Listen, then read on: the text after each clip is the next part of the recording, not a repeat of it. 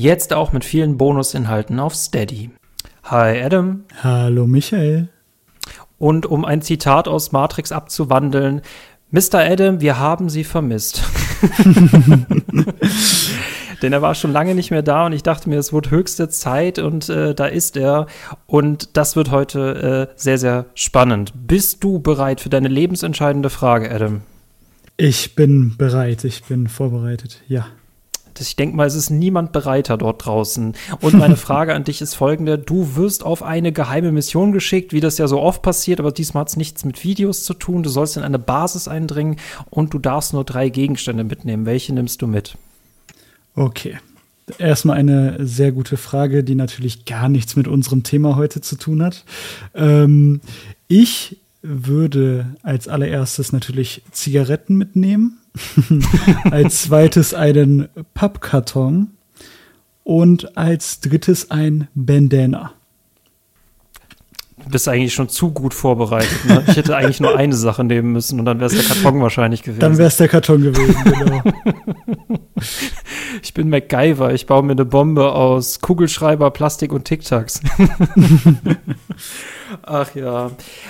Ja, äh, und wie kommen wir dazu? Äh, zu einem wunderbaren Gast, den ihr natürlich kennt und einer Spielereihe, die ihr auch kennt, höchstwahrscheinlich sogar besser als ich. Möchtest du das aufklären, Adam? ja, ähm, wie ihr wisst, bin ich schon seit äh, ja, Monaten im Discord von CCG auch gerne mal join, Leute. Das ist äh, echt cool, was wir da für Gespräche haben. Und ähm, ein Gesprächsthema ist immer wieder, dass äh, wir Kuchis versuchen, den lieben ähm, Kuchenmeister, den äh, lieben äh, Backmeister Michael, äh, CEO von CCG, zu überzeugen, irgendwie etwas mit Metal Gear Solid zu machen. Und heute, ganz spontan, haben wir miteinander geschrieben und uns gedacht, komm, wir, ähm, wir machen das heute einfach mal. Äh, ich begebe mich auf eine kleine Mission oder auf eine sehr große Mission, je nachdem, äh, wie sich äh, Michael anstellt. Und ich überzeuge mal Michael von diesem äh, Universum, das schon so viele Leute in, ihrem, äh, in seinen Bann gezogen hat. Er hat es schon verraten, das ist heute seine Mission. Er überzeugt mich davon, dass ich nach dem Podcast alle Teile spielen muss. Und äh, alleine die Titel, die du jetzt für mich aufgezählt hast, meine Visitenkarte wird ja gesprengt. Also da passt ja gar nichts mehr drauf. Ich muss eigentlich auf die Rückseite schreiben und dann wieder auf die Vorderseite. Das wird ja immer schlimmer. Äh, also ich möchte noch klarstellen für die Leute, die diesen, diesen, diese Mission, die ihr euch alle selber gestellt habt, mitverfolgt. Erstens, ich, ich wehre mich ja gar nicht vehement dagegen, Metal Gear Solid zu spielen. Da ist meine Abneigung, also meine Defensive gegenüber JRPGs viel, viel schlimmer, aber das ist ein anderes Thema. Ähm, ich habe bisher noch nicht reingefunden. Ich bin großer Fan von Hideo Kojima seit Death Stranding, aber Metal Gear mhm. Solid mhm habe ich nicht reingefunden. Deswegen, ich wehre mich heute nicht allzu sehr, aber ich mache es dir vielleicht auch nicht zu leicht. Also du kriegst einen mittleren Schwierigkeitsgrad. Ah, okay. Also wir machen auf normal und äh, sehr gut. Ich, äh, auf normal kriege ich dich vielleicht sogar äh, zu Metal Gear Solid spielen, mein Lieber. Und in den nächsten, in den letzten zehn Minuten setzen wir auf ultra schwer. da, da ähm, muss ich so Schnellfeuerüberzeugung machen, ja. Schnellfeuerüberzeugung, Argumente. ja. Super, super, super Sache. Ähm, du hast ein faszinierendes Konzept auf deinem Kanal. Es ist so simpel, aber trotzdem so perfekt. Was macht ein Spiel besonders? Und da hast du dich auch Metal Gear Solid gewidmet. Ich glaube, mit einem drei Stunden Video. Äh, um dich zu, äh, ich möchte jetzt nicht ins Wort fallen, aber viereinhalb Stunden Video. hey, nee, du durftest mich ja korrigieren, weil irgendwie alles bei dir fängt, du fängst ja unter drei Stunden gar nicht erst an, ne? Ja, ja, äh, mein Tomb Raider Video ist jetzt eine kleine Ausnahme, ja, für die ähm, TikTok-Generation habe ich äh, die Stunde 17 äh, erreicht, aber ansonsten, ja, äh, das ist schon äh, heftig letztes Immer letzte Wahnsinn, Mal. ich will nicht wissen, hast du über DLCs irgendwie mehr Stunden an den Tag dran geheftet oder wie kriegst du das hin? Ja, tatsächlich, äh, wie alles im Leben ist äh, auch das echte Leben Pay to Win. Und ich habe mir einfach so ein äh, Sechs-Stunden-Paket äh, gekauft. Das nennt sich Mittagsschlaf und nach 0 Uhr äh, schneiden. Aber ähm, ah. ja, funktioniert, ja, auch mit kleinem Kind. Charakterklasse Adam, jetzt der Guide. Finde ich gut. ja. ja. genau. So, spiel, so, so, so Adam Schlaft einfach nicht und dann habt ihr 24 Stunden produktive, produktive Zeit. Ja. Oh, was für ein Grind-Tipp. Finde ich echt gut. Ähm, Metal Gear Solid ich würde das jetzt als Laie, ich bin in diesem Lehrvideo jetzt der Laie und du bist der Meister. Mhm. Wir tauschen kurz die Rollen. Ähm, oder wir waren noch bei Silent Hill die Meister, vergiss es. Es ist so strange, ey. ähm, irgendwie strange. Aber strange ist ein echt gutes Wort, weil das war auch immer das, was ich über Metal Gear Solid gedacht habe. Ich musste mhm. immer an Kalter Krieg und GeheimagentInnen und irgendwie SuperheldInnen und SchurkInnen. Also irgendwie Marvel trifft auf Japan und gleichzeitig auf Geheim irgendwelche geheimen Sachen in den 60ern. Das war für mich Metal Gear Solid. Es ist total schwierig, dieses Crossover irgendwie wieder auseinander zu friemeln. Ich weiß, was du meinst, wenn man von Metal Gear Solid in ja, Medien oder irgendwie nur, ich sag mal so, ja, nebenbei was mitbekommt, dann äh, glaube ich, dass das schon eine gute Zusammenfassung ist, was du gesagt hast. So dieses, man kriegt so geheimagentenmäßig mit, man kriegt so mit, da gibt es so große Schurken. Ähm, aber es steckt noch viel mehr dahinter, was ich natürlich heute versuchen werde, dich auch davon zu überzeugen, dass das so ist. Aber ja, ich, äh, ich verstehe deinen ersten Eindruck. Okay, damit, okay, da, da, damit liege ich schon mal richtig. Okay, es ist wie eine Fahrprüfung, aber eigentlich musst du mich ja überzeugen, deswegen drehen wir es wieder um. Ja, wer verhört hier wen? ja, genau. Das passt so perfekt, der ist so Meter jetzt schon. Viel zu Meter unter zehn Minuten. Ähm, Metal Gear Solid hat diverse Teile, äh, äh habe ich mir sagen mhm. lassen, habe ich mir auch äh, laut Wikipedia auflisten lassen. Metal Gear, Metal Gear 2 Solid Snake, Metal Gear Solid, Metal Gear 2, 2 Sons of Liberty, Snake Eater, Guns of Patriots, Peace Walker, Revengeance, Ground Zeroes und Phantom Pain plus alle mhm. Spin-offs, die ich jetzt hier nicht aufzähle. Meine ja. Frage, und ich bin noch kein Fan von Metal Gear Solid, aber vielleicht ändert sich das eine Stunde. Mit was ja. fange ich am besten an?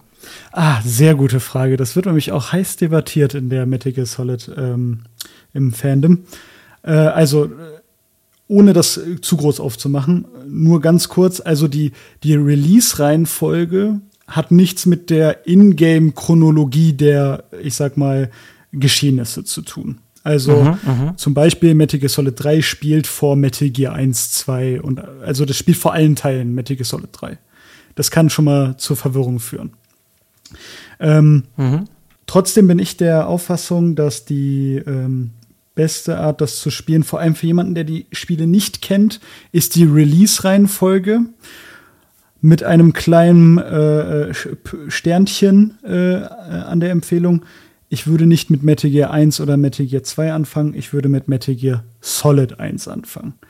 Weil die Metal Gear 1 und 2, die sind zwar schon wichtig für die Story, aber die werden sehr gut in Metal Gear Solid 1 gerecapt und ich bin ganz ehrlich, die wenn man mit Metal Gear 1 anfängt, dann kann ich es verstehen, wenn man dann schnell auch wieder aus der Serie abdriftet. Weil das, was so Metal Gear Solid ausmacht, das wird erst so richtig in Metal Gear Solid 1 klar äh, und ähm, äh, gezeigt. Und du kannst Metal Gear 1 und 2 später, wenn du dann Fan der Serie bist, dann auch noch mal genießen. Das ist kein Problem. Also meine ganz klare Empfehlung, Release-Reihenfolge und starten mit Metal Gear Solid 1.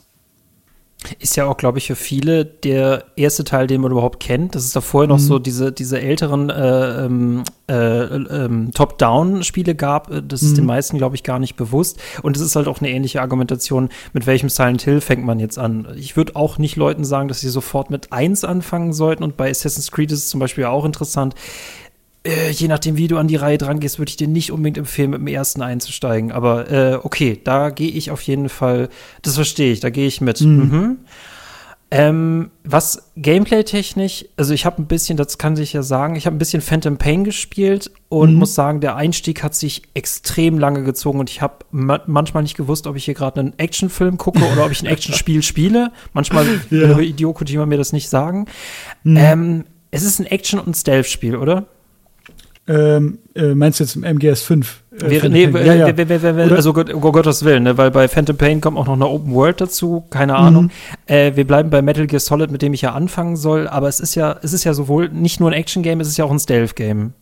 Es ist, ich, ich würde sagen, hauptsächlich ein Stealth-Game mit Action-Passagen, beziehungsweise, du kennst das auch auf Hitman, man kann natürlich auch die ganze Zeit durchballern, aber in Metal Gear Solid wird man schon hart dafür bestraft. Also es wird schon sehr auf Stealth gesetzt. Oder man sollte das Stealth-mäßig spielen, ja. Aber ist es dann so, also gerade Hitman lebt ein bisschen von, man muss den Frust ablegen, ne? Also wenn man im mhm. Stealth scheitert, um neu anzufangen, das muss man bei Hitman einfach mitnehmen, das gehört dazu. Ja. Ähm, wie ist das bei Metal Gear Solid? Also habe ich da echt noch so ein bisschen Spielraum? Werde ich da gut rangeführt oder kriege ich von vornherein auf, auf die Fresse?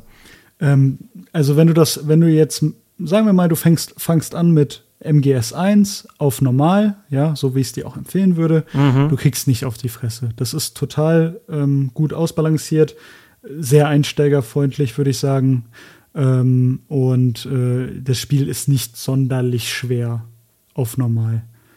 Ähm, du musst dir vorstellen, äh, das hast du zum Beispiel in Hitman gar nicht. Du hast eine Minimap, die dir jederzeit anzeigt, wo die Soldaten sind, zum Beispiel auf normal.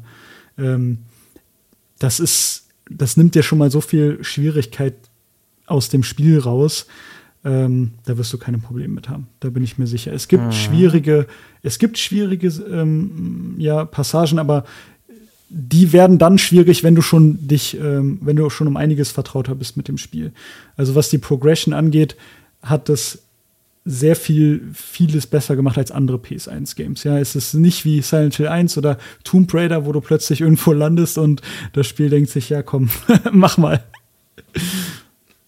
Das ist dafür, dass es in den 90ern erschienen ist, ne, weil, weil Spiele, die wir heute ja wahrnehmen, denken wir früher immer, die waren, die waren ultra schwierig. Sie mhm. richteten sich vor allem auch an ein erwachsenes Publikum. Ähm, gut, okay, die meisten Spiele heute richten sich auch an erwachsenes Publikum, aber so die 90er-Spiele, die haben, die haben deutlich weniger verziehen. Ne? Die haben weniger auf Komfort, Komfortfunktion. Komfortfunktion ja. ist ein gutes Wort. Heute haben Spiele auf Komfortfunktion. Damals, da brauchte man noch keinen Komfort. Nee. Kommen wir nicht mit Komfort. Okay, jetzt haben wir Slow Burn angefangen.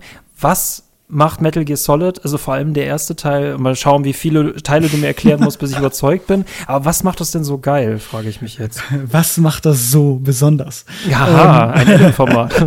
Nein, ähm, Michael, bevor ich mit Metal Gear Solid anfange, möchte ich mit dir anfangen. Ich weiß, Oha. Oha. du bist ein schwer beschäftigter Mann. Du bist, äh, wie ich schon erwähnt habe, CCG-CEO und äh, machst da sehr viel Content. Du schreibst auch als ähm, freischaffender Journalist für diverse Magazine, diverse Websites. Ich weiß, du musst immer so auf Zack sein. Du musst die neuesten Releases auch mindestens mal angespielt haben, um in the know zu sein. Ähm, ich weiß das, aber wie du auch in deinem letzten ähm, Solo-Projekt angesprochen hast, manchmal muss man so ein bisschen auf die Bremse drücken und auch mal ähm, ja die Evergreens appreciaten oder auch das appreciaten, was Spiele eigentlich so ausmachen oder was auch was uns damals noch so an die Spiele gebunden haben. Vor allem jetzt bei dir auch, bevor es dein Beruf zu deinem Beruf wurde, bevor du quasi so diese ähm, die auch den Zwang hattest, ähm, die neuesten Spiele zu spielen oder dich zumindest mit den neuesten Spielen auseinanderzusetzen. Wird Denn, hier tiefenpsychologisch. Ich ja, feiere es total hart. Okay, ja. ich bin gespannt. Krieche in meinen Kopf, okay. Denn Michael, ähm, ich weiß, ähm, du spielst gerne Spiele, aber was du ja noch viel, viel lieber machst, ist über Spiele zu reden und äh, Spiele zu analysieren.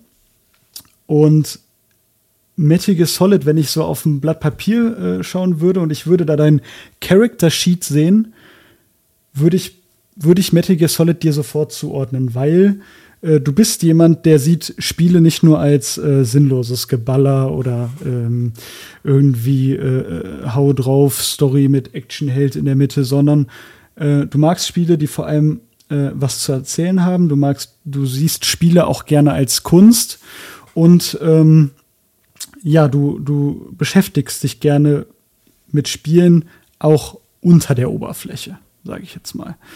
Und ja. Metal Gear Solid ist ein Spiel, was genau für Leute wie dich und mich gemacht ist, die halt eben Spiele als mehr sehen als nur reines Vergnügen. Mhm. Das jetzt erstmal zum Einstieg, mein Boah, das war Ja, ich muss dich ja, Boah, der Pitch muss ja für dich sein. Der ist jetzt Boah. nicht hier für den normalen äh, äh, äh, Kuchen-Enjoyer, der sowieso schon Metal Gear Solid kennt. Diese, diese, diese Mission ist ja dich zu überzeugen und nicht irgendwen. Boah. holt er da den Inferno-Flammenwerfer raus, um durch die Adamantium-Platte durchzukommen. Ey. Oh, nicht schlecht. Okay, ich hätte ja drei Versuche gelassen, aber du willst schon gleich beim ersten Versuch durch. Ich will, okay. Ich will keinen Mission Failed oder so. Ich möchte sofort äh, äh, die Mission ähm, erledigen. Mein das nehme ich, das nehme ich, also die Waffenauswahl nehme ich als Kompliment. Sehr gut. Okay, du hast auf jeden Fall, wie Leonardo DiCaprio und Django Unchained sagen würde, du hast auf jeden Fall jetzt mein Interesse geweckt. Sehr gut. Mein lieber Michael, für mich gibt es drei Sachen, die Videospiele zeitlos machen. Grafik gehört definitiv nicht dazu. Wir wissen alle, ja, Grafik ist nur ein, ähm, wie soll ich sagen, fast schon so eine Zeitkapsel für das, was die Leute damals für gut empfanden oder da, damals so weißt du, ähm, gute Grafik. Grafik ist vergänglich, muss ich sagen. Ne? Grafik was, ist vergänglich, genau. Wie die ne? Schönheit, weißt richtig, du? Richtig, Wie die Schönheit, die Schönheit liegt ja in was anderem als in Pixeln.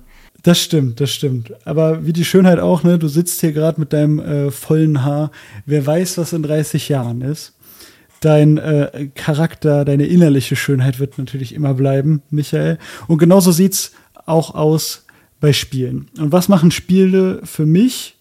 ähm, unsterblich, zeitlos. Da gibt es drei Komponenten. Jeder kann das für sich selber auch anders sehen. Für mich ist es die Story, Gameplay und die Musik. Wie siehst du das, Michael? Würdest du mir da erstmal zustimmen? Gameplay, Story und das dritte Musik. hast du Musik genommen. Musik. Gut, das würde ich glaube, also ähm, der für mich wichtigste Punkt, was ich jetzt mittlerweile auch in anderthalb Jahren feststellen durfte, die ich jetzt bei CCG über Spiele rede, und das ist für mich ja auch so ein eigener Lehrgang, so eine eigene Mission, so eine eigene Jedi-Ausbildung, was auch immer, oder Sith-Ausbildung in meinem Fall eher. Ja. Ähm, ich glaube, ich spreche eher von Atmosphäre, ne? Und Musik gehört auf jeden Fall zur Atmosphäre, aber Musik ist halt für mich ein Ingredients von Atmosphäre und das ist für mich am allerwichtigsten. Dann kommt Story ähm, und dann kommt Gameplay. Hm, okay, dann können wir Atmosphäre von mir. Also für mich ist Atmosphäre schon fast so, so ein Zusammenspiel aus Story, Musik und Gameplay. Aber wir, wir können es auch als separaten Punkt nehmen. Sagen wir nochmal, ich, ich, ich nehme Atmosphäre auch gerne nochmal auf hier. in mein äh, Referat. Äh, nein. Äh, Story, Gameplay, Musik, Atmosphäre. Okay, aber du würdest mir erstmal zustimmen, das sind so Sachen, wenn ein Spiel die vier Sachen auf den Kopf ähm, oder super umsetzt, dann sind die zeitlos. Ja, ein gutes Beispiel wäre ja Silent Hill 2. Ich wollte es gerade sagen, wir beide, gekommen, ne, wir machen beide diese Analyse. Ich sag dir ganz ehrlich, da ist die Grafik scheißegal, da ist das Gameplay genau. auch egal. Das Gameplay ist in Silent Hill 2 absolut zweckmäßig, was das Ding aber Story- und atmosphärentechnisch macht. Das ist, das ist so zeitlos und das kriegt auch kein Spiel heute noch hin. Das wird auch das Remake nicht hinkriegen. Klammer auf, Leute, schaut bei unserer Sci Let's Dive into Silent Hill bei CCG vorbei. Dieser, ja. Dieses Ding ist so voller Eigenwerbung, aber gut.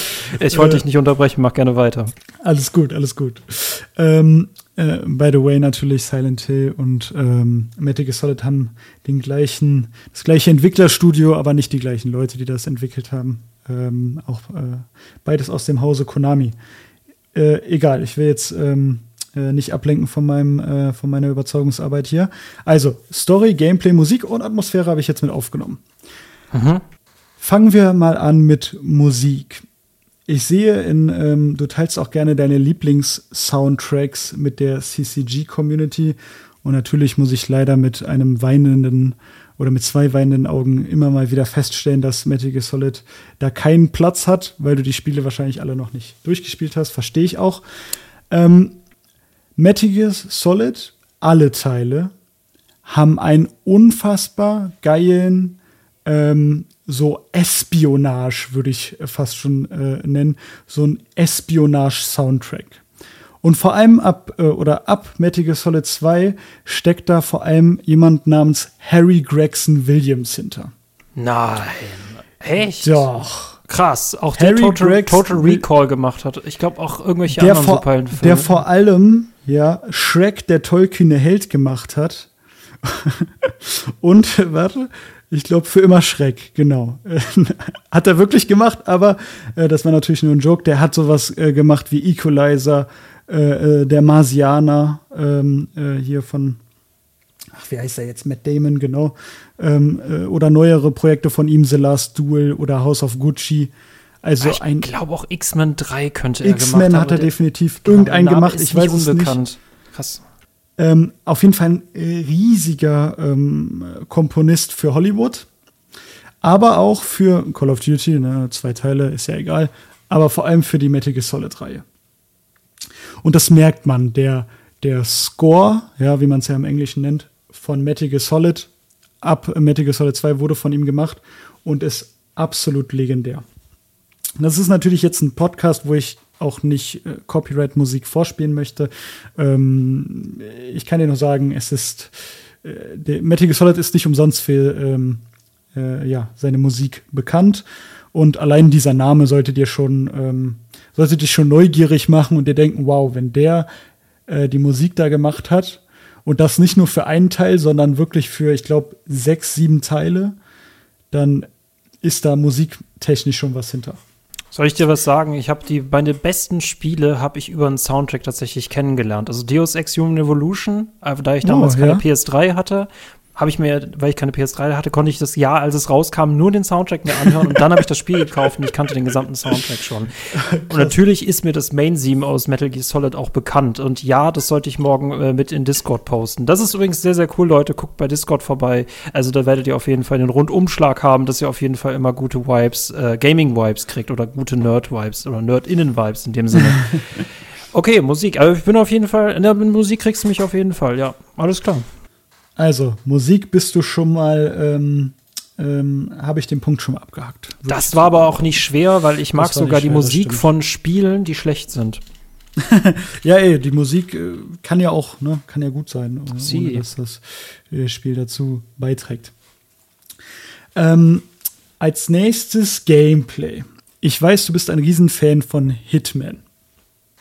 Mhm. Ähm, wie soll ich das am besten vergleichen? Also Hitman und Metal Gear Solid sind beide Stealth-Spiele, ja. Ähm, aber auf eine, eine ganz andere Art und Weise. Du musst dir vorstellen, bei Hitman, das ist ja sehr Mission gesteuert, ja. Du hast ja.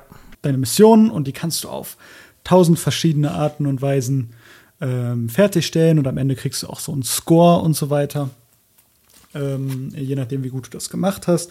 Und äh, der, der Spaß bei Hitman liegt ja da drin, quasi ähm, deine Möglichkeiten, äh, mehr Möglichkeiten herauszufinden, ja, ähm, kreativ zu sein, ja, wel welche Möglichkeiten gibt es da noch, perfekt zu sein, genau. Was aber bei Hitman natürlich meiner Meinung nach sehr der Fall ist, ist, dass die Entwickler das in irgendeiner Weise schon vorgeben, wie du die Situation ähm, äh, lösen kannst. Also wie zum Beispiel, ähm, wenn du irgendeinen speziellen Kill machst, ja, ich, ich habe nicht so viele Hitmans gespielt, aber du kannst ja zum Beispiel dich irgendwie als Wrestler verkleiden und dann irgendwas sabotieren oder was auch immer. Du hast halt verschiedene Möglichkeiten, aber die sind alle ja irgendwie reinprogrammiert. Ja, es passiert ja nichts du kannst ja nicht plötzlich dich als Frau des, äh, des Mörders verkleiden, wenn, wenn das die äh, oder des Opfers verkleiden, wenn das die ähm, Entwickler nicht vorgegeben haben. Das meine ich jetzt einfach. Na, ich, ich, hab, ich mache eine Klammer auf. Äh, bist du Hitman gegenüber äh, kritisch? Und bräuchtest nee, du nicht kritisch. Ich, ich, will das nur abgrenzen voneinander. Ich, okay, aber sonst würde ich sagen, wir müssen noch eine Gegenfolge drehen, in der ich dich von Hitman überzeuge. nee, äh, ja, also ähm, können wir ruhig machen. Dann tue ich so, als wenn ich Hitman kritisch bin, aber ich, ich habe wirklich nichts gegen Hitman. Nee, äh, ich würde nur hier die Klammer aufmachen. Äh, ja, es gibt vorgefertigte Varianten. Ich würde aber auch sagen, es gibt Varianten, die sind leichter und es gibt Varianten, die sind ultra schwierig und Varianten, da hilft, da wird dir auch nicht so viel geholfen und die hinzubekommen erfordert sehr viel äh, Disziplin und äh, Map-Kenntnis. Also das mhm. ist mh, mm, ja, ich glaube, man wird in allem gut, sobald man es auswendig kennt, aber äh, das auswendig zu kennen ist super schwierig. Also ich, ich stimme dir zum Teil zu. Okay. Mhm. Was ich damit nur meine, ich, ich, will dir, ich will dir nur zeigen, wie viel, dass dir das Gameplay von Metal Gear Solid auch noch einen Mehrwert geben kann. Weil mhm, in Metal Gear Solid ist es ähm, eher so basiert, äh, ich, ich würde Hitmans, ja, wie soll ich das sagen, Hitmans Gameplay so, ich sag mal, ergebnisorientiert beschreiben. Heißt, der Entwickler hat zum Beispiel reinprogrammiert, du hast eine Säule und die kann einstürzen und das Opfer ermorden. Ja, jetzt mal als Beispiel. Mhm. Und du als Spieler findest das irgendwann heraus und ne, startest dann das Level neu und du willst du willst das Level so perfekt spielen, dass du am Ende es schaffst, die Säule umzukippen, dann, wenn der das Opfer darunter steht. Und am besten wie ein Uhrwerk, richtig. Ja. Genau. Mhm. Ne? Ergeb, also du willst, du spielst so gut, dass du irgendwann zu diesem Ergebnis kommst. Weißt du, was ich meine? Zu 500 Ergebnissen, aber ja, ich komme, ich gehe ja, mit, ich also gehe ich, ich geh mit, ich gehe mit, ich gehe mit, ich gehe mit. Okay. Im Metal Gear Solid ist es, das Ergebnis ist offen, aber dir werden sehr, sehr, sehr viele Mittel und Wege äh, in die Hand gelegt. Ähm, was ich damit meine, ist Beispiel. In Metal Gear Solid 1 gibt es mega viele Waffen. Du kriegst zum Beispiel einen Sniper, du kriegst eine ferngesteuerte Rakete, du kriegst Minen, du kriegst C4, äh, Sturmgewehre, was auch immer. Und wenn du gegen, wenn du gegen ähm, Bosse kämpfst oder auch gegen ganz normale Soldaten, du kannst theoretisch, musst du nie eine Mine zum Beispiel benutzen oder du musst nie den, äh, oder den ferngesteuerten Raketenwerfer musst du an bestimmten Stellen mal benutzen, aber du hast nicht wirklich so vorgegeben, wie du das, äh, wie du das Rätsel lösen kannst. Du musst mit den Waffen, die du hast, auf des Rätsels Lösung kommen, was nicht vorgegeben ist. Also ähm, Beispiel ist zum Beispiel, Beispiel, du hast einen richtig epischen Sniperkampf in einem Schneefeld und anstatt mit der Sniper zu schießen, kannst du dich irgendwo verstecken, wenn du drauf kommst und mit der ferngesteuerten Rakete diese Sniperin umbringen. Ähm, einfach weil dir diese Mittel gegeben wurden, ähm, selber auf diese ähm, ja, Idee zu kommen. Das jetzt mal auf die äh, Bosse ähm, bezogen, aber generell auf die äh, auf die Soldaten auch. Also du kannst die Soldaten mit all deinen Mitteln irgendwie überwältigen. Weißt du, also so vom Beschreiben her würde ich jetzt gerade einen Unterschied erkannt haben. Hitman ist ein Sandkasten. Weißt du, in Hitman mhm. kannst du halt einfach alle Farben ausprobieren, wie du witzig bist. Und so klingt das halt das Metal Gear Solid, das mehr so dieser Survival in Anführungszeichen der Aspekt ist. Das hast du, löst das Problem. Mach ruhig. Mhm, ja. Dass man dich auch mal in so eine Richtung drängt und dass du clever sein musst. Und in Hitman kannst du auf viele Arten clever sein, aber du hast nicht diese Dringlichkeit, weil du ja eigentlich permanent immer wiederholen kannst. Hitman ist ein Schönheitswettbewerb und äh, Metal Gear Solid ist dann wahrscheinlich eher so, mach mal, überleb irgendwie. ja, dieses, ja, wenn man sagt, äh, Hitman ist ein Schönheitswettbewerb, kann man wirklich sagen, äh, äh, Metal Gear Solid ist so, äh, du wirst in den Matsch geschmissen, kriegst so ein paar Sachen dazugeworfen und dann mach mal. So fangen die meisten äh, Metal Gear Solid Spiele auch an, so du hast meistens gar nichts, äh, außer die Zigaretten, wenn Snake die sich äh, mit reinschmuggelt und äh, du musst dann überleben. Das ist auch so ein bisschen dem, dem Prinzip geschuldet, ne? Metal Gear Solid ist ein langes Spiel ja. Hitman ist in ganz viele Level aufgeteilt, in denen du ja mhm. immer wieder neu reinkommst. Metal Gear Solid ist ein langes Spiel, was natürlich auch den Effekt hat, vor allem in den höheren Schwierigkeitsgraden, dass wenn du äh, Rationen, das ist so das Medipack in dem Spiel, am Anfang verbrauchst, dass das dann zum Ende schon schwieriger wird, weil du dann die Rationen nicht mehr hast, zum Beispiel. Oder die Munition nicht mehr hast. Ähm, Genau, also vor allem auf höheren Schwierigkeitsgraden. Das ist mhm, so ein mhm, mhm. äh, bisschen so, äh, ein bisschen wie, ganz, ganz bisschen wie Resident Evil, wo du quasi eine begrenzte Anzahl an Gegenständen auf der Map hast, ja, in dem ganzen Spiel und damit musst du dann haushalten. Der Survival-Aspekt in Anführungszeichen, genau. genau. Mhm. Ja, Bei ja. Mhm. Metal Gear Solid ist das nicht so krass. Also es gibt manche Gebiete, da kriegst du, da kannst du so ein bisschen äh, Items farmen, aber jetzt nicht krass. Vor allem auf den höheren Schwierigkeitsgraden nicht. Und in den späteren Spielen. Ah, Metal Gear Solid ist die Resident Evil nur mit mehr Stealth. Uh. Würde ich jetzt auch nicht sagen, aber es ist eher so in die Richtung als ähm, ähm, ja, weil du halt. Oder es ist wie Hitman nur ein bisschen mehr mit Resident Evil. ja. Ah, okay, interessant. Okay, okay, okay. Was ich eigentlich meine, ist dieses persistente ähm, äh, Inventar quasi, ja. Also du hast ein Inventar bis zum Ende äh, durch das ganze Spiel. Wo du ja in Hitman dann bei jedem Level wieder gleich Neu, genau, richtig, äh, genau, genau, genau. genau. Mhm, mhm, mhm, interessant, ähm, ja. Was Metal Gear Solid ganz klar ausmacht, ist, du hast in den meisten Spielen ähm, eigentlich nur einen normalen Gegner in verschiedenen Variationen. Ja, nehmen wir mal Metal Gear Solid 1. Du hast den sogenannten Genomsoldaten. Und du hast, ähm, das ist der Gegner, der dich die meiste Zeit, ähm, äh, äh, ja, die meiste äh, Zeit dein Gegner sein wird. Er ist der, der Genomsoldat oder die Genomsoldaten ähm, sind ähm, die Wachen auf der Basis von Metal mhm, Ja, ja, klar. Mhm. Und was das Ganze dann noch äh, spannend macht, sind die Bossgegner und Bossgegnerinnen, die dich da erwarten äh, auf Shadow Moses. Aber was Metal Gear Solid gemacht hat, für den ganz normalen Gegner, es gibt nur einen Gegner, aber der ist vor allem für PS1-Verhältnisse sehr intelligent. Und das haben die durchgezogen. Also in Metal Gear Solid 2, Metal Gear Solid 3 und in den weiteren Spielen, äh, die Kür ist meiner Meinung nach Phantom Pain, werden die ganz normalen Soldatengegner immer und, und Gegnerinnen immer intelligenter. Ähm, vor allem auf der, für eine PS1-Verhältnis sind die schon sehr intelligent. Was sie zum Beispiel machen, ist, die reagieren auf dein Klopfen, die reagieren auf Geräusche, die sehen deine Fußspuren. Ähm, äh, die können dich äh, ja. aus der Ferne äh, sehen und dich verfolgen. Die rufen Verstärkung, die schlagen dich weg, äh, ähm, wenn du sie schlagen willst. Also ähm, das, das macht das Spiel wirklich aus. Also die, die, die Gegnervielfalt ist nicht wirklich groß, aber dafür sind die Gegner, die da sind, sehr intelligent.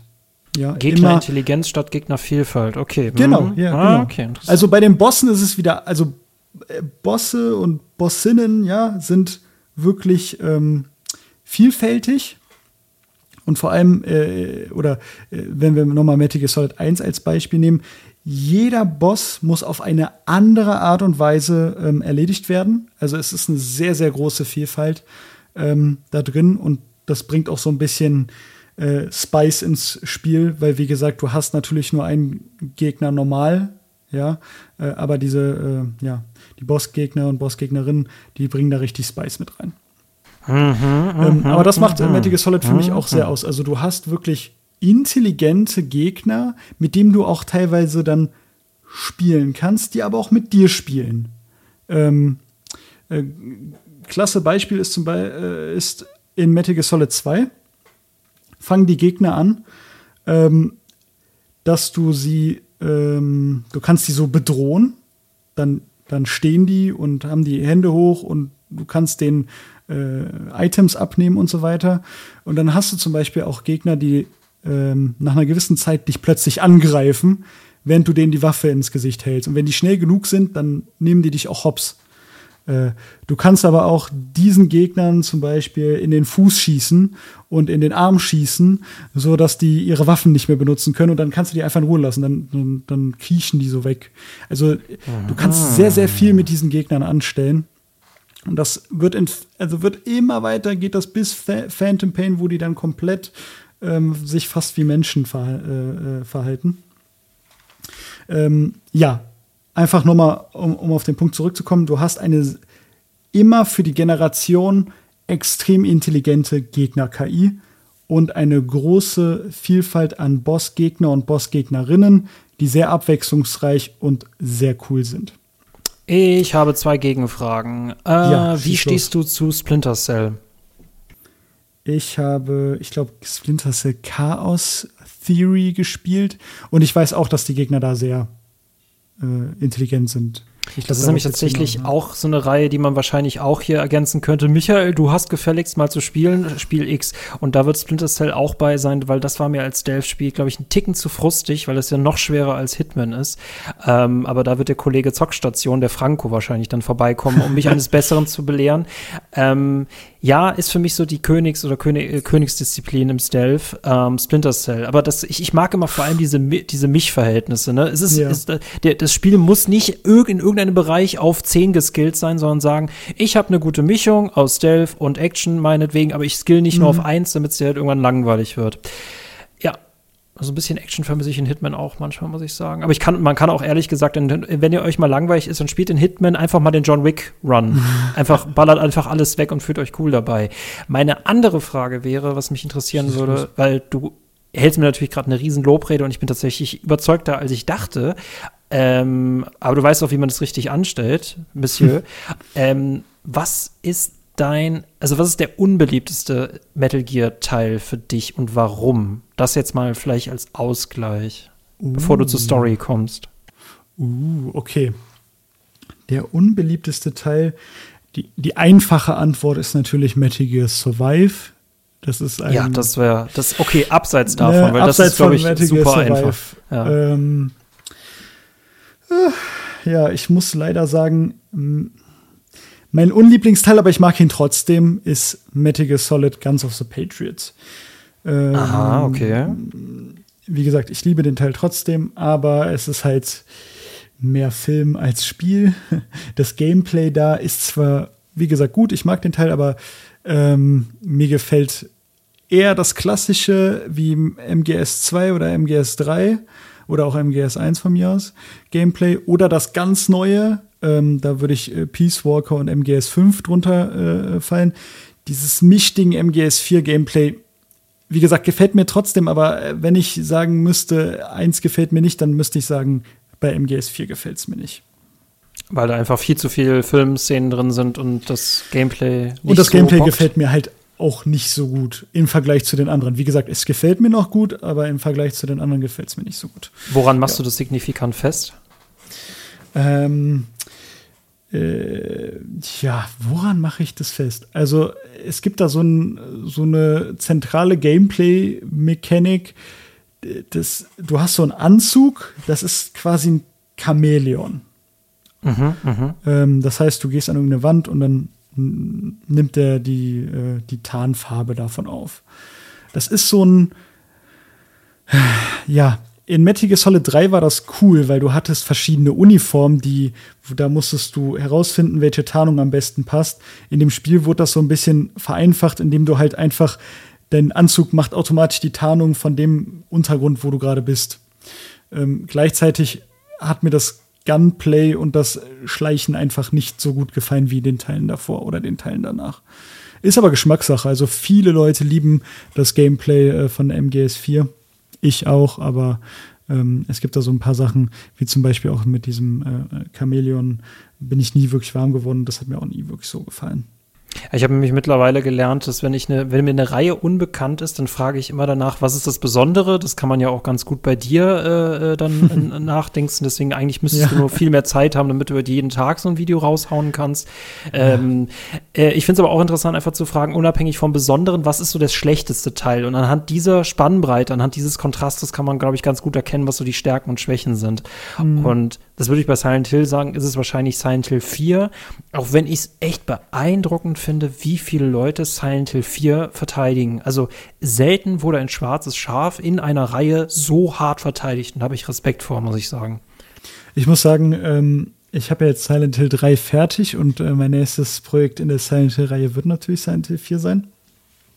Und ich bin da sehr gespannt. Ich lasse mich da gar nicht äh, beeinflussen und äh, wenn ich den Teil gut finde, dann verteidige ich den Teil auch vor dir, lieber Michael. Ähm, ich bin mal gespannt. Ich weiß sei dir dessen bewusst, was du da tust. Ne? Ich habe es noch nie gespielt, deswegen nee, nee, ich nee. da schön jungfräulich ähm, nee, an die Sache ran. Adam sagt heute das, aber dann, wenn er durch ist, Michael, um Gottes Willen, ja, ich habe dich gewarnt, aber du wolltest nicht hören. Du hast recht.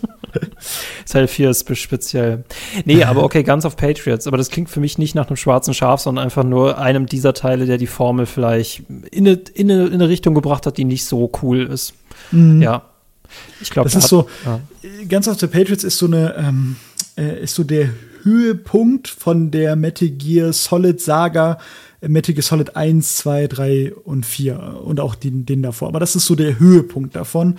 Und das heißt, die Stärken, aber auch die Schwächen sind in diesem Metal Gear Solid 4 wirklich vereint, ja. Ähm, mit Stärken meine ich natürlich, dass die Gegner intelligenter, noch intelligenter sind, dass die äh, Story noch mehr Throwbacks auch auf frühere Teile hat, aber auch auf der anderen Seite dieses, es ist halt sehr viel auch Fanfare, also im Sinne von, man sieht, man hat sehr, sehr viel eingebaut, was vielleicht auch gar nicht so sinnvoll ist, aber man wusste, die Fans feiern es. äh, zum Beispiel. Und Kojima hat sich total darauf eingelassen, einfach einen Film zu drehen. Ähm, äh, äh, was natürlich sich schon angebahnt hat in den Teilen davor, aber da wirklich sehr extrem ist, was für mich natürlich auch die Replayability äh, kaputt macht, weil ein Spiel kann man öfters wieder spielen als ein Film. Wie gesagt, kein schlechter Teil, aber das sind so Sachen, die, äh, die mir persönlich missfallen. Zwischenfrage kurz. Äh, Phantom Pain war aber für dich nicht zu viel Film. Oder würdest du sagen, diese Filmlastigkeit hat dieses Spiel echt nur am Anfang? diese Filmlastigkeit hat das Spiel absolut nur am Anfang. Das ist auch ein ah. Kritikpunkt, wieso ich, äh, ich, ich weiß ja, welchen Einstieg du meinst in dem Krankenhaus und du bist dich erstmal so am kriechen und dann äh, kommen da Soldaten und schießen und plötzlich kommt dieser äh, Flammenmonster-Typ, ich nenne ihn jetzt einfach mal so, weil du ja nicht weißt, wer dahinter steckt, ähm, äh, und so weiter. Die, dieses sehr filmreife, das fehlt einem später, glaub mir. Also man wünscht sich das wieder zurück, weil du danach wirklich 10, 20, 30 Stunden teilweise nur noch Story durch irgendwelche äh, äh, äh Kassetten bekommst, ja. Wo das Krass. in anderen Metal Solid-Teilen halt nicht so war. Da hast du immer mal wieder solche Cutscenes, wie, wie, wie du es in Phantom Pain nur am Anfang hast.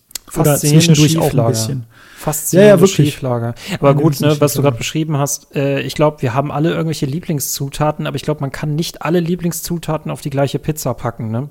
Das, das, schmeckt halt irgendwann scheiße. Also, ja, okay, verstehe ich vollkommen.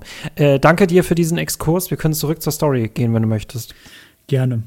Die Story werde ich natürlich auf keinster Weise hier kurz zusammenfassen können, möchte ich auch gar nicht. Ähm, Davon habe ich zumindest gehört, dass das unmöglich ist, genauso wie bei Legend of Zelda. Merkwürdiger Vergleich, aber ja. Genau, das würde der Story auch nicht, äh, weißt du, ähm, das war nicht gerecht der Story gegenüber. Sorry dafür. äh, nein, ähm, nein, also der Story, die, die kann man nicht kurz zusammenfassen. Ich kann dir nur sagen, ähm, was ich an der Story so besonders finde. Nämlich die Stories in Metal Gear Solid sind immer mehr, als das auf den ersten Blick äh, zeigt. Die beschäftigen sich immer mit aktuellen Themen, die generell also so unser soziales Umfeld beschäftigen. Ähm, und das auch immer auf eine sehr differenzierte Art und Weise. Wie gesagt, das ist vor allem in den ersten Teilen noch mehr so. In, in vier wird es schon schwammig, später wird es wieder besser, aber es sind immer Themen, die vor allem die Gesellschaft und auch einen selbst auch berühren, aber verpackt in einem Agentendrama. Ähm, Beispiel. Im Metal Gear Solid 1 hast du quasi zwei so, ich sag mal, Themes. Ja, natürlich, wenn du erstmal drauf guckst, denkst du dir, okay, ich bin ein Superheld, ich muss die Welt von einem Terroristenangriff retten. Mhm. Das, ist, das ist jetzt die Oberfläche. Das ist noch nicht mal eins der zwei Themes, die ich meine. Äh, die zwei Themes, die, um die es aber eigentlich in dem Spiel geht, ist einmal Genetik und zweitens ähm, Atomwaffen. Und zwar auf der einen Seite, inwiefern unsere, unser äh, Erbgut und unsere, ähm, unser Schicksal äh, vorausbestimmt, ist das eine Thema, was, um was es in dem Spiel geht. Und das zweite ist ähm, generell, ja, ähm, wie verfahren wir mit Atomwaffen und was passiert, wenn ähm, das Ganze mal ja, schief geht. Oder, oder, oder, oder, ähm, oder generell, was sind so die Auswirkungen vom Kalten Krieg? Mhm. Das sind so die zwei Main Themes. Das eine mit dem Atomwaffen ist noch ein bisschen mehr an der Oberfläche, weil eben, ja, man will ja die Welt in Metal Gear Solid 1 vor dem Atomkrieg ähm, retten. Ähm, was äh, Hideo Kojima da aber super viel mit einspielt, sind halt re reale Fakten. Also wirklich, ähm, wie der Kalte Krieg war in der Sowjetunion, wie sich ähm, Rüstungsfirmen verhalten, ähm, wie die Regierung mit solchen ähm, Sachen umgeht. Ja, ähm, äh, ne, zum Beispiel die Kuba-Krise und so weiter. Das sind einfach mhm. alles Sachen, die, die werden intelligent in die Story mit hineinverwoben und mit sehr, sehr vielen realen Fakten angereichert. Natürlich alles verpackt in einer Art Anime-Geschichte, in der dann der Mac mit der Atomwaffe die Bedrohung ist. Ähm, aber es, es spielt halt viel mehr mit rein und man merkt richtig, dass die Entwickler, nicht nur Hideo Kojima, sondern alle Entwickler sich auch sehr tief mit der Materie ausgekannt haben oder auskennen und das super äh, halt in die Geschichte mit hinein verwoben haben. Das ist das eine, das ist noch an der Oberfläche. Ich rede jetzt erstmal nur von Metal Gear Solid 1, weil jedes Metal Gear Solid hat solche Themes, sage ich jetzt mal. Ähm, man merkt auch, in welcher, zu welcher Zeit das Spiel rausgekommen ist. Ne? Da war Kalter Krieg und so weiter, äh, Tschernobyl, das waren alles noch Themen, die noch eher so im Zeitgeist waren äh, damals. Das zweite ist Genetik, weil eben, äh, kurzer Spoiler an der Stelle, aber ich glaube, das weiß jeder, der schon mal von Metal Gear Solid gehört hat, de, dein, dein, äh, dein Hauptfeind in Metal Gear Solid 1 vor allem ist dein Klon, dein Bruder quasi. Ist ein Klon von dir selbst, von, äh, von Solid Snake. Mhm. Ähm, der quasi äh, und in irgendeiner Weise jagen beide so den Idealen ihres Vaters hinterher. Liquid aus Hass und Solid auch aus Hass, aber irgendwie ähm, wollen beide ihren, ihre Väter übertrumpfen, beziehungsweise Solid Snake hat ihn übertrumpft. In Metal Solid 1 ist das jedenfalls die Information, die wir haben. Es wird noch komplizierter, ich möchte es gar nicht anreißen. Äh, Liquid äh, jagt zu dem Ideal seines Vaters hinterher. Beide kämpfen damit, dass sie eigentlich keine richtigen Familien hatten, weil sie halt eben Klone waren, die dazu gemacht wurden, um Supersoldaten zu sein. Ähm, und ohne dir die ganze Story da zu spoilern, also äh, dieses Familie und Genetik ist ein Riesenthema in Metal Gear Solid.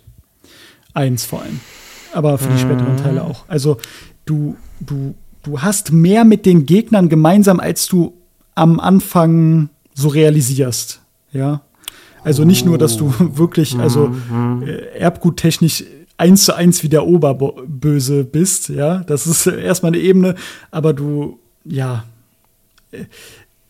es ist sehr viel damit, aber auch die Side-Characters haben viel damit zu tun. Ähm, Side-Characters ist ein guter Stichpunkt. Metal Solid benutzt ein äh, Storytelling-Vehikel, was ich so in anderen Spielen noch nie so umgesetzt gesehen habe, nämlich das Codec. Du musst dir vorstellen, Du bist dort ganz alleine ausgesetzt. Du hast aber ein Team von Spezialisten äh, quasi im Handgepäck in deinem Codec, in deinem Telefon drinne und kannst jederzeit zu jeder Sache anrufen.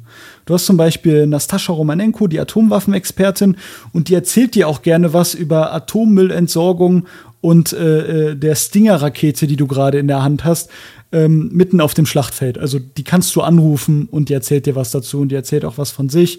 Und ähm, äh, dann hast du auch eine Ärztin, die du anrufen kannst. Du hast eine IT-Spezialistin, du hast deinen Kernel, du hast einen, äh, äh dann später hast du auch Leute, die auf der Basis sind, die du anrufen kannst zu speziellen Sachen auf der Basis oder die Metal Gear, ähm, ja, äh, äh die sich auf Metal Gear beziehen, Informationen kannst du die äh, anrufen. Also du hast einen ganzen Cast von Charakteren, die du jederzeit, mit denen du jederzeit in den Dialog gehen kannst. Was natürlich das Spiel noch mal viel tiefer macht, aber es macht es auch optional. Also du kannst die Leute anrufen, du musst aber nicht. Also wenn du hm. als Michael da durchgehst und sagst, hey, ich möchte wissen, wieso ist die Tür, Tür jetzt hier vereist. In 99% der Fällen kannst du irgendeinen anrufen und der erzählt dir wieso. Und erzählt dir noch die Backstory dazu. Ähm, Extrem viele Sachen und ich glaube, ich, ich würde erstmal meinen Haufen an Fragen abarbeiten, bevor der nur noch länger wird. Bitte, schieß los. ähm, wir fangen mit dem an, was du zuletzt gesagt hast, denn das mit dem Communicator ähm, ist ja auch ein Element, das ja zum Beispiel Resident Evil 4 verwendet. Da ist aber der große Unterschied, wie du ja gerade auch indirekt erklärt hast. Der Communicator hat ja so eine reine Story-Funktion in Resident Evil 4, aber das kannst du nicht als Lösungsbuch oder das kannst du ja nicht als Orientierungshilfe nehmen. Und ich bin mhm. immer großer Fan davon, wenn die Wissensvermittlung in einem Spiel so einen guten Grad zwischen notwendig, aber optional findet. Ne? Also mhm. die besten Sounddateien oder die besten Voice-Dateien, die man in Spielen findet, die hört man sich gerne an, ohne dass sie einem aufgezwungen werden. Oder dass ich das Bedürfnis habe, ich möchte mehr Informationen über diese Welt haben und ich kriege auch den perfekten Weg dazu. Und da haben echt viele Spiele eine Schwierigkeit mit, vor allem wenn du sagst, ja, ich kann dann Dokumente lesen. Das ist so der schlimm, die schlimmste. Art in Spielen, um Informationen überbringen. Das funktioniert ab und zu, das kommt auf die Welt an, aber in den meisten Fällen funktioniert es nicht. Mhm. Hashtag Deathloop. Da wird die gesamte Geschichte nur über Dokumente erzählt und das, das passt einfach nicht zum Setting. Ähm, ich habe mich immer gefragt, warum gerade James Bond mich in letzter Zeit so interessiert. Ich war ähm, im Berliner Spionagemuseum, das kann ich euch auf jeden Fall empfehlen. Es ist ein bisschen McDonalds-mäßig, museumstechnisch. also wer Netflix-Dokus kennt, wer Netflix-Dokus kennt, Netflix macht manchmal mehr Action als Doku und ich finde auch, das Spionagemuseum ist ein bisschen mehr Inszenierung als Wissen. Aber das war für mich so ein Eingangstor, mich mehr mit James Bond zu beschäftigen. Und ich finde es so lustig, warum interessieren wir uns eigentlich für Spionage irgendwie, ne? Mhm. Und ähm, ja, Leute, die gerne ARD gucken, die gucken gerne PolizistInnen über den Rücken, ne? Das ist quasi der, der, der Gute im System, der gegen den Bösen im System kämpft. Und Spionage ist das quasi noch mal auf eine viel, viel höhere Ebene. Ne? Aber genau mhm. auf dieser Ebene kannst du dich halt mit gesellschaftlichen Problemen beschäftigen, aka nukleare Waffen, aka ähm, Spiona äh, Spionage, aka Genetik. Und ich, ich also, ne, ich habe manchmal das Gefühl, äh, wir suchen manchmal nach Bühnen und nach DarstellerInnen, die gerade quasi Wichtiges tun. Ne? Und das sind dann entweder Spione, SpionInnen oder eben SuperheldInnen. Und mhm. die nächste Ebene würde mir gar nicht einfallen. Ich finde auch John Wick könnte so der nächste, ne, also ist eigentlich auch schon wieder veraltet. Ich bin mal gespannt, was nach SuperheldInnen kommt. Ähm, Gottheiten. Lustig, ah, nee, das ist ja schon bei Marvel. Lustig, ja. lustig, nämlich das ist eigentlich die älteste Bühne, wenn du so willst. Ne? Ja, das hat ja mal mit schon, Mythologie ja. angefangen. Jetzt sind wir recht. bei der Jedi-Ritter. Der Jedi-Ritter oder die Jedi-Ritter sind quasi, glaube ich, nochmal die, die Zukunftsversion davon. Mhm. Aber es geht immer um große Bühne, aber halt kleine menschliche Probleme, weil du das jetzt auch mit der Familie genannt hast, ne? Weil ja, ja. die Motivation muss ja familiär bleiben, weil wenn du, wenn ich dir sage, ja, du musst jetzt 40 Millionen Systeme retten, das mag zwar nach sehr viel klingen, aber wenn du keine persönliche Beziehung dazu hast, kann dir das ja scheißegal sein. Mhm. Und deswegen finde ich dieses Soap-artige, ne, wir machen ein bisschen Family Story mit rein und dann Spionage und alles ist wichtig, aber nimmt sich auch nicht zu selbst ernst. Ich finde es immer dann cool, wenn mir ein Spiel vorgeschlagen wird, das ich anscheinend lange gesucht habe, auch wenn es gerade voll zu meinen Interessen passt. ich bin ja ich hab, mach's dir viel zu leicht. um dir auch auf, um auch nochmal auf das, was du gerade gesagt hast, äh, zurückzukommen mit der großen Bühne, aber so die kleinen menschlichen Probleme. Das ist auch wirklich etwas, was die Story super gut macht, ne? Wie du auch gut aufgegriffen hast mit der Familiengeschichte und mit der Genetik. Das sind halt Sachen, wo du am Ende des Spiels sagst so, da kann ich auch was für mich selbst mitnehmen. Ja. Ähm, ja. Äh, ich wollte nur kurz das, ergänzen, das ist der Grund, warum wir, also ich weiß nicht, wie es dir geht, aber wenn du zum Beispiel ein Fantasy-Buch liest und vor allem den, den Klappentext, und ich glaube, es gibt kein Buch, bei dem so wichtig Klappentexte sind und kein Klappentext, den man so falsch machen kann, wenn du mit, mit, mit zig Milliarden Fantasy-Begriffen zugeworfen wirst, aber dich in diesen Fantasy-Begriffen nicht wiederfindest als Mensch, dann liest es nicht. Und ja. ich glaube, das ist so die große Kunst bei Fantasy. Wir wollen irgendwelche Welten haben, die weit entfernt sind, aber gleichzeitig wollen wir noch irgendwie was haben, was wir aus unserer Welt kennen. Ja. Boah, da die Balance zu finden, das ist schon ein Meisterstreich. Okay, danke. Sehr guter Input. Gar kein Problem. Du hast noch mehr Fragen? Nee, das war alles, das war alles, was ah, ich okay. währenddessen gespeichert habe. Also du hast mir den Stoff in mein Gehirn geworfen und mein Gehirn hat angefangen. hat, hat gerattert. Ratter, ratter, ratter, hat alles produziert. Ähm, klingt geil. Ich würde nur fragen, ähm, würdest du sagen, Gameplay, Steuerungstechnik ist der erste Teil veraltet und man muss sich schon echt arrangieren? Fragezeichen. Mein lieber Michael, ich habe dir erzählt, ich habe heute deinen äh, Podcast zum Beispiel, äh, oder ich habe heute deinen Podcast zu Tomb Raider äh, gehört und da hattest du auch schon so äh, die Anmerkung gemacht, dass ähm, du ja die alten Teile gut findest, aber die heutzutage nicht mehr spielen könntest. Das ist Erwischt. alles, ja, das ist alles nur reine Gewöhnungssache. Das ist wie bei jedem, wenn du heute ein neues Indie-Spiel spielst, du musst dich kurz reinfinden, ja, aber das Spiel ist schon so gemacht, dass du das ohne Probleme spielen kannst. Und das ist sogar nicht so, also wenn du es spielst, das ist moderner als Tomb Raider oder Resident Evil oder Silent Hill für die PS1. Kann ich dir auch schon versprechen. Weißt du, also ich habe da, glaube ich, einen perfekten Vergleich für. Ich glaube, es ist einfacher, Latein zu sprechen, wenn man damals in Rom gelebt hat, als wenn man heute versucht, Latein zu lernen, nachdem es niemand mehr spricht. So ist das manchmal so ein bisschen mit alten Steuerungen, finde ich. Ne? Also, ja, also ich kenne die Silent Hill-Steuerung, deswegen habe ich nie ein Problem damit gehabt, aber ich verstehe es vollkommen, wenn manche Leute keinen Bock haben, Latein zu lernen. Okay, aber du sagst mir, es macht schon Sinn, Latein für Metal Gear Solid zu lernen. Okay, okay. Ja, es macht Sinn und es ist wirklich, also die, das ist, wenn du auf PS1, ich weiß, PS1-Steuerung kann wirklich für einen für äh, für Hintern sein, aber das ist bei Metal Gear Solid 1 nicht so. Bisschen Gewöhnungssache, aber wie bei jedem, äh, äh, wie bei jedem Spiel, was man neu anfängt. Nicht so schlimm wie Tomb Raider? Ja, absolut nicht. Also, ja, okay, gut. Okay. Tomb Raider ist ja wirklich so eine Steuerung, die musst du über Stunden mastern und realisieren, dass du eigentlich das Spiel die ganze Zeit falsch spielst und eigentlich viel langsamer sein musst. Und ja, nein. Boah, weißt du, was das Faszinierende ist an Tomb Raider? Es sieht so aus, als würdest du eine Frau steuern, aber in Wahrheit spielst du einen Gabelstapler. Ne? das, ist, das, ist, so schlimm. Ja. Aber nee, ich bin gespannt, wenn dann die, die Teile nächstes Jahr im Remaster erscheinen. Man kann, glaube ich, über die Grafik lästern, wenn man möchte, dass Lara komisch aussieht. Aber ich finde das eigentlich ganz cool, dass es für moderne Systeme noch mal rauskommt. Kann ich ja. Metal Gear Solid was ist das modernste System, auf dem ich es spielen kann, wenn wir jetzt den PC nicht zählen lassen? Die PS5 kannst du Metal Gear Solid 1 in der Master Collection spielen. Ja, aber die wiederum, mein lieber Freund, gute Überleitung. Warum sollte man die nicht spielen gleichzeitig wieder?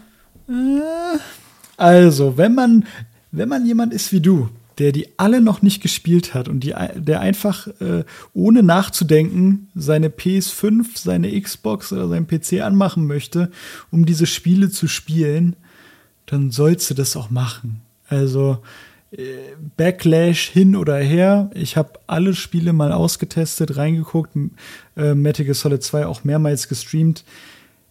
Die sind alle spielbar, vor allem auf den Konsolen, alle spielbar alles, was als Problem war, wurde reingepatcht. Wenn man Konami kein Geld geben möchte, verstehe ich das, ja. Sie haben sich nicht groß Mühe gegeben, ja. Aber die Spiele, die dahinter stecken und so, wie du es spielen kannst auf der Konsole, ist das total in Ordnung. Was ist das große Aber, das ich da anrollen höre? Wenn du auf der PS3 die HD Collection schon hast, ich habe zum Beispiel die HD Collection oder die Legacy Collection, das sind eins zu eins die gleichen Spiele. Ich würde es dann nicht nochmal holen. Wenn du die PS2-Spiele hast, äh, ist auch kein großer Unterschied. Würde ich jetzt auch nicht nochmal holen. Das ist wirklich für Leute gut, die die Spiele entweder nicht mehr haben oder die Spiele nie gespielt haben und das einfach sorgenfrei auf den neuen Konsolen spielen möchten das ganze Gemecker, ja, ist irgendwo berechtigt. Ja, ich habe auch ein bisschen gemeckert, vor allem über die PS1-Version, äh, äh die MGS1-Version. Aber du kriegst da teilweise wirklich ähm, mehr als sechs, sieben Spiele in verschiedenen Varianten und Ausführungen mit verschiedenen Lokalisierungen geboten für 50 Euro. Das ist, äh, ich glaube, 50 Euro jetzt. Ist in Ordnung kannst du machen. Vor allem für dich, Michael, wo du gar nicht irgendwie irgendwo groß rumsuchen willst, downloaden, Emulator oder was auch immer oder die eine PS3 anschaffen möchtest. Ich besitze ja tatsächlich noch eine und ich glaube, ich weiß nicht, wie es dir geht, aber es gab diese Zeit, wo man sich all, immer diese HD-Trilogies irgendwie kaufen musste. Ne? Ja. Devil May Cry hat Vor die, allem bei Splinter Cell ja. hat die. Und Metal Gear Solid habe ich, glaube ich, auch. Wenn du die Legacy ah. oder die HD ah. Collection hast, dann spiel die, dann musst du es dir nicht nochmal kaufen. Nee, habe ich auch nicht vor, weil 50 Euro für Wiederauflebung, obwohl ich es schon besitze, also ich sehe es ja ein, nochmal 10 oder 20 Euro auszugeben, nur damit ich ein Spiel auf einer moderneren Plattform habe. Das geht für mich noch in Ordnung, ne? Aber alles drüber, ui, hart. Hm, verstehe, alles klar. Ja, die, ne, über den Preispoint kann man auch äh, sagen, wenn man es sieht, ohne irgendwelche äh, Sachen, ohne, äh, ohne, ich sag mal, zu sehen, dass das alles Neuauflagen sind, ist, also kriegt man schon viel, ja. Also die Spiele an sich sind ja super, da ist viel hinter, das sind gute Spiele. Ja, das sind neu aufgelegte Spiele, weswegen ich auch verstehen kann, wenn man die schon hat oder wenn man das einfach nicht unterstützen will, äh, ständig nur äh, neu aufgelegte Sachen, ähm, äh, dass die an den Mann gebracht werden, kann ich das verstehen. Wenn man aber nur Face Value sieht, was man dafür bekommt, sind 50 Euro total in Ordnung. Wenn du mal überlegst, oder 60 oder 70. dass man fürs Last of Us Remake halt ganze 70 ausgeben muss. Ja. Ne? Das ist halt, ich glaube, Oder Last Remake- of Us 2 Remake. äh. Boah, Last of Us 2 Remaster tatsächlich Remaster, ja erstmal nur nächstes Jahr. Aber mit neuen Inhalten, das wäre auch hart frech, wenn es die nicht gegeben hätte. Also das ist schon echt, also lustige Zeiten, in denen wir leben. Also wirklich. Ja, wir machen, wir legen einfach alles nur noch neu auf. Ich habe letztens drüber nachgedacht, weißt du, wir hatten doch, ähm, oder ich habe das zum Beispiel mitbekommen, man hat sich vor zehn Jahren noch über- darüber beschwert, boah, es gibt nur Sequels und wieso gibt's keine neuen Reihen und äh, äh, man braucht jetzt, äh, man kriegt nur Teil 3, 4, 5 von irgendeinem Spiel. Wir sind jetzt quasi noch so eine, eine Stufe tiefer in die Hölle gegangen und anstatt Sequels kriegen wir jetzt nur noch Remakes und Remasters von den Spielen, die wir schon gespielt haben. Ja. Das ist Jetzt- die Zeitschleife, mein lieber Freund. ne? Jetzt freuen wir uns ja schon über äh, Sequels, ja. über neue Reihen denken wir gar nicht mehr nach. Wir freuen uns schon, wenn wir Sequels bekommen. Ähm, Das ist halt, ja. ne, weil es gibt so viele Spiele und die Menschen verlieren ja komplett die Orientierung, ne? Und versuch mal eine neue Marke zu etablieren, aber ohne Vergleiche, ja, das ist wie Zelda oder ja, das ist ja wie was anderes, ne? Mhm. Also eine komplett eigene neue Schublade. Ich glaube, da ist Dark Souls eines der letzten, die so ihr eigenes Genre definiert haben oder meinetwegen noch die Cozy Games in den Corona-Jahren. Aber sag, nenn mir mal bitte heutzutage noch mal ein komplett neues Genre, das unabhängig entstanden ist, ne? Nee, kann Super dir schwierig. auch, äh, Battle Royale, maybe, keine Ahnung. Also super schwierig, ja. Aber ich würde mich ja schon, also, oder ich freue mich ja schon über neue Spiele in vorhandenen Genres, ja, wie zum Beispiel Lies of äh, P oder Pi, wie auch man das ausspricht, ja. Neues Spiel in dem Souls-Genre ist cool, ja. Nee, finde ich auch Beispiel. super. Also vor allem Third-Person-Shooter hätte ich mal gern wieder welche. Aufbauspiele kann es immer wieder geben. Ich finde, es gibt manche Genre werden echt vernachlässigt und ich bin echt froh, dass wir momentan von diesem Open-World-Dings wieder runter sind. Oh Aber ich kann sagen, dass ich in zwei Wo- Wochen wieder was anderes sage. Aber äh, hast du Alan Wake 2 gespielt? Nein, es ist, äh, ich habe ich hab euren Podcast gesehen und dachte mir, ne, dann kann ich also ich habe ich hab mir, glaube ich, zur Hälfte angehört, äh, euren Podcast und ähm, ja, nee, hat mich, äh, ihr, ihr habt mich überzeugt, das Spiel nicht. Und dann dachte ich mir, wenn ich mal Bock habe, gucke ich mir ein Let's Play dazu an und äh, äh, ja, sieht nicht so aus, als wenn ich es unbedingt spielen müsste. Das ist nämlich leider ein gutes Beispiel dafür, wenn Story und Atmosphäre super passen, aber das Gameplay damit nicht harmoniert. Ne? Mhm. Also entweder hast du ein gutes Gameplay oder tritt bitte in den Schatten zurück. Aber ähm, ja, solange dich deine Leute nicht dazu zwingen, äh, dazu irgendwas zu machen, aber du hast ja immer noch die Möglichkeit, ein Veto einzulegen. Und du Ja. müsstest ja erstmal Teil 1 machen, ne? damit gewinnst du Zeit. Ja, stimmt, genau. Ach, und äh, also, wie du auch schon in deinem, äh, in deinem Solo-Projekt angesprochen hast, so, äh, ich will mich da auch gar nicht in irgendeiner ähm, Release äh, getrieben sein, das Spiel, was jetzt mal zwei Wochen angesagt ist, äh, spielen zu müssen. Ähm, da fühle ich mich äh, äh, wohl bei manchen Spielen, wie jetzt bei Silent Hill 2 Remake nä- nächstes Jahr, da werde ich natürlich äh, total mit dabei sein, aber ansonsten, äh, ja, gucke ich immer schön aus der, ähm, aus der Zuschauer, aus der Beobachterperspektive, wie sich so ein Spiel entwickelt und ich muss da nicht unbedingt direkt ein Video drüber machen oder einen Livestream starten. Das ist der Fluch des Content Creators, der Content Creatorin oder des Journalisten, Journalistin. Ne? Und ich bin echt froh, dass die Release-Welle jetzt vorbei ist und die hat sich im Herbst da echt ewig gezogen. Ey. Das hat ja nicht Mhm. mehr aufgehört. Ey. Gottes Willen war das Rohr verstopft. Ähm, nee, schön, dass wir äh, jetzt wieder mehr Zeit haben. Und ja, ich habe momentan Western- und Zombie-Spiele tatsächlich, die ich mir ausgesucht habe. Das kann ich ja schon mal spoilern. Aber Metal Gear Solid auf der PS3. Ah. Wenn, wenn du es schon hast, äh, das Problem ist natürlich in der Legacy Collection, wenn du die hast, ich weiß nicht, ob du die HD oder die Ich habe Legacy die HD Collection. hast. Okay, da ist nämlich Metal Gear Solid 1 nicht drin. Ähm, Das ist der Grund, warum ich damals mit der zweiten Teil erst angefangen Wahrscheinlich, habe. wahrscheinlich. Ah, wo, mein lieber Freund, ist denn der, der erste drin? Der erste ist in der Legacy Collection als Download drin. Der, äh, mein Download funktioniert nicht mehr. Vielleicht funktioniert da, also, also ich würde danach gar nicht gucken. Der ist in der Master Collection, ist er drin, der erste Teil. Soll ich dir was sagen? Ich habe eine PS Classic. Und da ist Metal Gear Da kannst du spielen, ja, da kannst du spielen, genau. Oh ja, dann spiel es da Ich drauf. weiß nicht, wie das mit dem Speichern auf der, auf der PS äh, Mini ist, aber ich glaube, das funktioniert schon. Und ich glaube, das, das, ist also gehen. authentischer kriegst du es wahrscheinlich auch nicht mehr nee, hin, ne? Nee, außer du holst in der PS1 äh, dafür, aber nee. Äh, ja, spiel's auf der äh, auf der Classic, auf dieser, auf dieser Mini-Konsole. Oh, oder ich kauf's mir auf PS1 und spiel's über meine abwärtskompatible PS3. Oder so. Oh, Schön jetzt hast, du mir, boah, jetzt hast du mir eine Mission aufgebrummt, ey. Ich habe dir eine Mission aufgebrummt. Und, mein Lieber, ja, die krassen Metal Solid Heads werden mich dafür hassen, aber gib der deutschen Synchro einfach mal eine Chance, mein Lieber. Echt? Es ist an manchen Stellen vielleicht ein bisschen komisch. Ähm, ich hatte, äh, um ein bisschen Eigenwerbung zu machen, in meinem Video die, ähm, die Sprecher von den zwei Hauptfiguren dabei super liebe Menschen, äh, super interessante Aufnahmen, die damals gemacht wurden oder, dieser Aufnahmeprozess. Lass dich einfach mal auf die deutsche Synchro ein. Ich kann es verstehen, wenn du es komplett nur auf Englisch spielst, weil die Spiele danach auch auf Englisch sind. Für deine interne Chronologie ist das wahrscheinlich besser.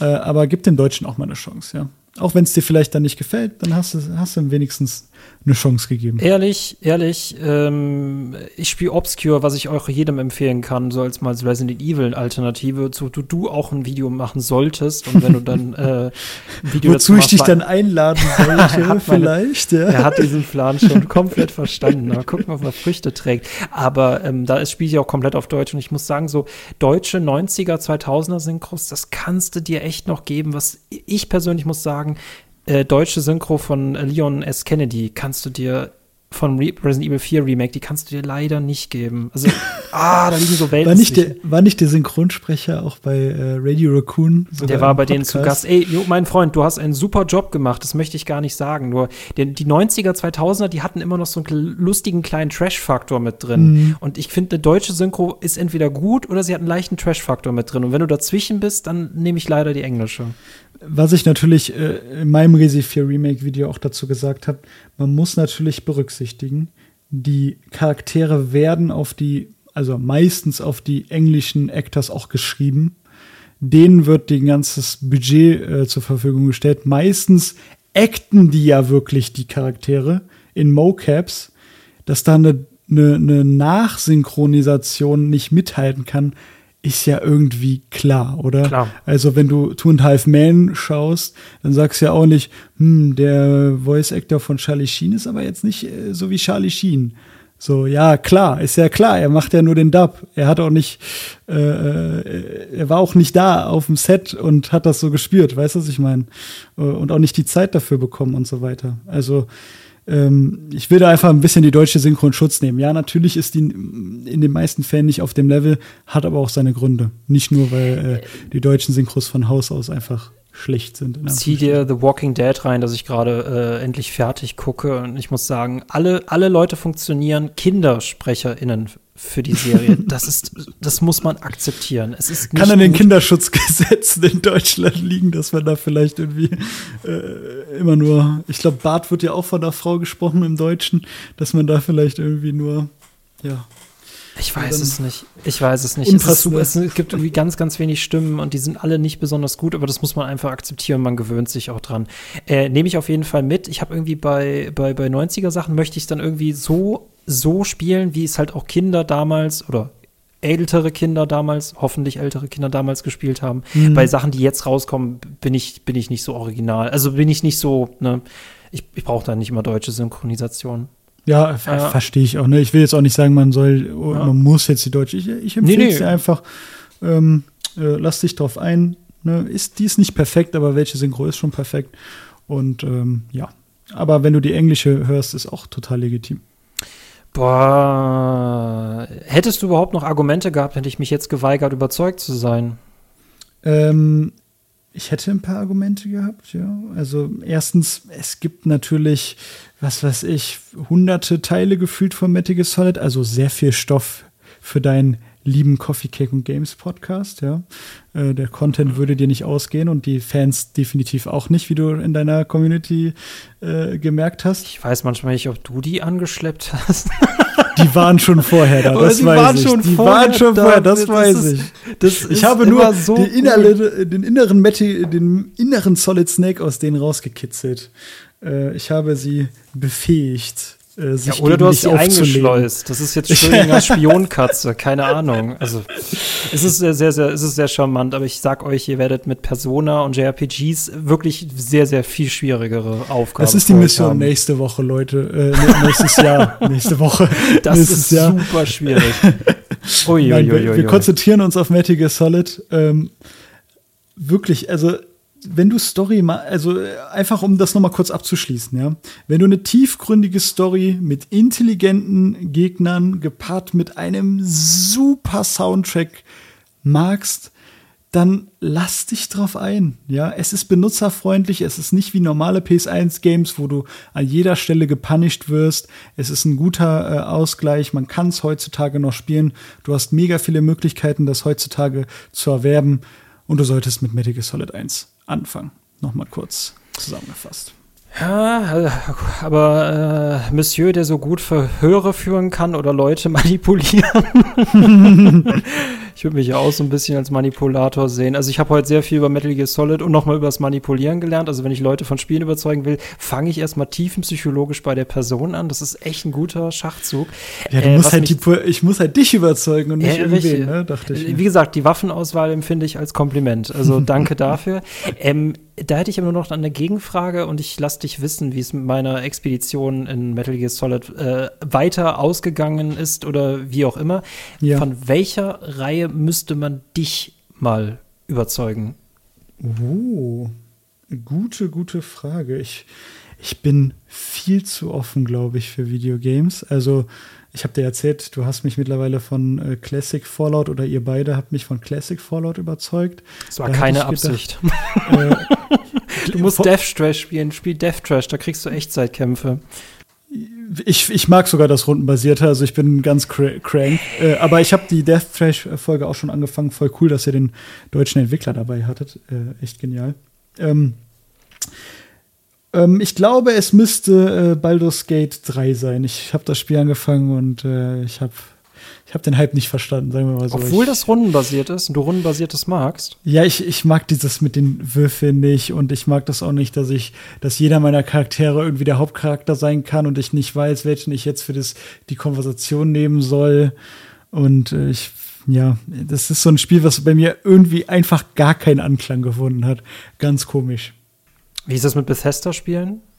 Ja, da, also Starfield bin ich wirklich nicht der größte Fan von, aber der Rest, ähm, äh, Oblivion, Skyrim und die Fallout 3, Fallout 4 aufgesaugt, aufgesogen, äh, die Bethesda-RPGs, ja. Ich habe so ein bisschen rausgehört, dass man bei dir noch Hitman so ein bisschen korrigieren kann.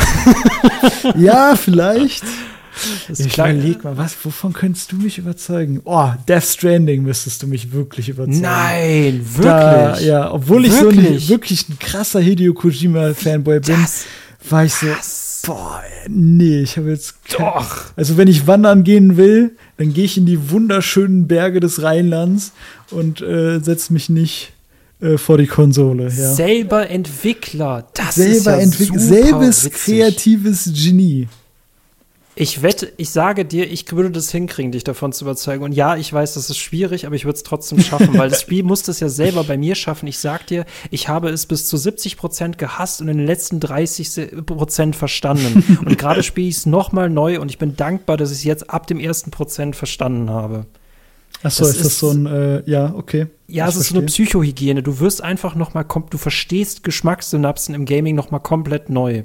Mhm. Das ist so ein richtiger, damit ich den Kreis schließe, weil ich ja mit dem Matrix-Zitat eingestiegen bin.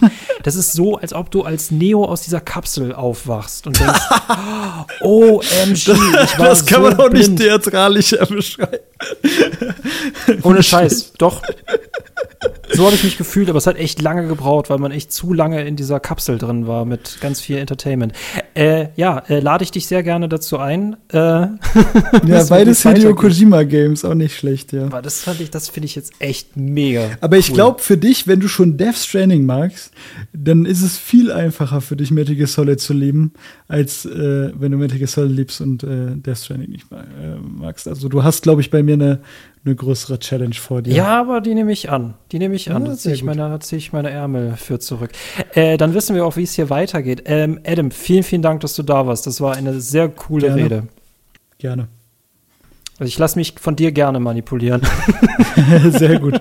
Also wenn ich dich mal zu, was weiß ich, Sport oder so motivieren soll, ja. dann, nee, das äh, brauche ich sag mir nicht. Bescheid das ich schon. Oder, aber oder zum ich schon. Schreiben oder was auch immer. Das brauche ich Äh. tatsächlich auch nicht, aber Persona 5, da wirst du dir die Zähne dran ausbeißen. Ja. Also wenn du mal wirklich einen Endboss suchst, dann versuch mir mal Persona 5 zu erklären. Ja, wir, wir warten mal, bis ich irgendwann dazu komme, darüber ein Video zu machen, was dann 50 Stunden lang geht.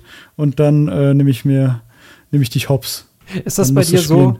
Ist das bei dir so, wenn du so ein Video gemacht hast, dann hast du, sagen wir mal, so zehn Wochen lang diesen Buff, dass du jede Person davon überzeugen kannst? Ja, glaube ich schon. Also wenn du mich, wenn du jetzt äh, Tomb Raider 1 in Frage stellen würdest, ich könnte dich sofort äh, äh, äh, flachlegen. Aber das ist wirklich, nach zehn Wochen ist es auch weg. Also ich, Ja. ich, Das ich, Metal äh, Gear Solid Video ist ja jetzt auch schon ein bisschen älter, ne? Ja, gut, das ist eine. ew- äh, Je länger das Video ist, je länger ist dieser Buff. Und das Video war viereinhalb Stunden. Ah, Das Also, ist bei dir, der bei der Buff Programmierung von dir hat man das alles mit einbedacht. Ja, ja, das Bist, ist alles. stammst du von Hideo Kojima? ja. äh, ich habe wirklich überlegt, irgendwann mal ein Tattoo, aber ich weiß nicht, ob ich das mache, so äh, Hideo Kojima Man oder irgendwie sowas auf mich drauf zu tätowieren, äh, weil ich so krass inspiriert bin äh, von dem äh, Mann. In dem Video sage ich es auch, also allein die meine Struktur, wie ich meine Videos mache, ist von den Spielen inspiriert. Also ähm, ja. Ich glaube, also äh, ein Mann, der auf mich extrem viel Einfluss gehabt hat, ist Christopher Nolan, vielleicht sogar noch mehr sein Bruder Jonathan Nolan, weil der ist ja der, bei denen der Drehbuchautor äh, immer Hm, ist. Okay. Und das wollte ich gerade eben noch anmerken. Ich liebe Stories, bei denen du sagen würdest, okay, der, der, der Taskmanager ist gerade total am heiß werden, aber das funktioniert storytechnisch noch. Aber ich Ja. brauche in Stories, muss ich einen überforderten Taskmanager haben. Das, also wie gesagt, das wirst du bei Metal Gear Solid haben. Das denke ich mir. die Kunst dabei ist halt, ne, dass du es halt auch trotzdem beim allerersten Mal verstehst und beim zweiten Mal verstehst du es sogar noch ein bisschen mehr und auch noch, noch mal auf einer anderen Ebene. Hm. Und um die Frage zu beantworten, was von wem ich entwickelt worden bin, wenn ich von jemandem entwickelt worden bin, dann wäre es wahrscheinlich Arcane. Weil ah, es, ist, es, ist, einfach, du musst dir mal diese Family angucken, ne? Einflüsse von Bioshock in den äh, Arcane-Spielen und umgekehrt und wie Mhm. die Leute dann ursprünglich noch von Half-Life kommen. Ach, äh, das ist. Äh, Ja. Dishonored war doch von Arcane auch, ne? Oder? Ja, ja, genau. Aber Oh, wenn du ich mal anguckst. Half-Life, Bioshock, Dishonored, da hast du wirklich irgendwie eine DNA steckt da drin. Krass, ey. Ja. Man müsste dich aber nicht von Dishonored überzeugen. Nee, um Gottes Willen, ich liebe die Spiele, ja. Deathloop habe ich auch ähm, sehr gerne gespielt, auch wenn die, das Storytelling wirklich ein bisschen äh, äh, Das so ist leider auch ein Spiel, das funktioniert Story- und atmosphärentechnisch leider viel, viel besser als Gameplay. Und ich sage euch, wenn ihr ein gutes Zeitschleifenspiel haben wollt, dann spielt tatsächlich Hitman. Wenn man mit der Perspektive Nein, rangeht, spielt das. Timesplitters, hallo? Ah, ja, okay. Ja, gut, man kann ja auch mehrere Zeitschleifenspiele Man spielen. kann nur ein Spiel spielen und das ist Timesplitters. Nein, Spaß. Also, Man kann eigentlich nur ein Spiel.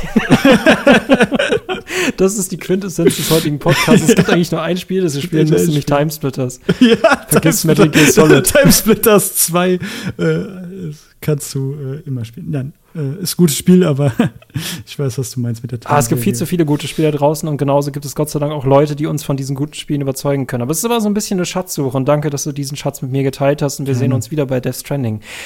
Leute, danke fürs Reinhören. Wenn ihr diesen Podcast gerade auf YouTube seht, dann bitte la- lasst einen Kommentar, einen Like, lasst uns daran teilhaben. Äh, habt ihr mitgefiebert, ob Adam das schafft oder wusstet ihr von Anfang an, dass er es schaffen wird? Ich wusste es selber nicht, ich bin auch tatsächlich überrascht. Ähm, das gleiche gilt, wenn ihr das auf Spotify oder in Podcast-Apps eures Vertrauens hört, liken, kommentieren, was auch immer da gerade geht. Wie sieht es gerade aus? Wurdet ihr gerade versehentlich auch mit überzeugt oder seid ihr jetzt noch überzeugter als vorher? Also sagt mal Bescheid, wie lang der Buff bei Adam gerade angehalten hat. Und Leute, ihr wisst es, Steady, das Steady wundervolle Payland. Äh, alle Leute, die hinter der Paywall sind und unseren Kosten, also nicht unseren kostenlos, um Gottes Willen, das würde ja keinen Sinn machen, die den Bonus-Content genießen, sind übelst glücklich und würden sich freuen, wenn ihr dazukommen würdet. In diesem Sinne, der Kuchen sei mit euch. Ciao. Tschüssi.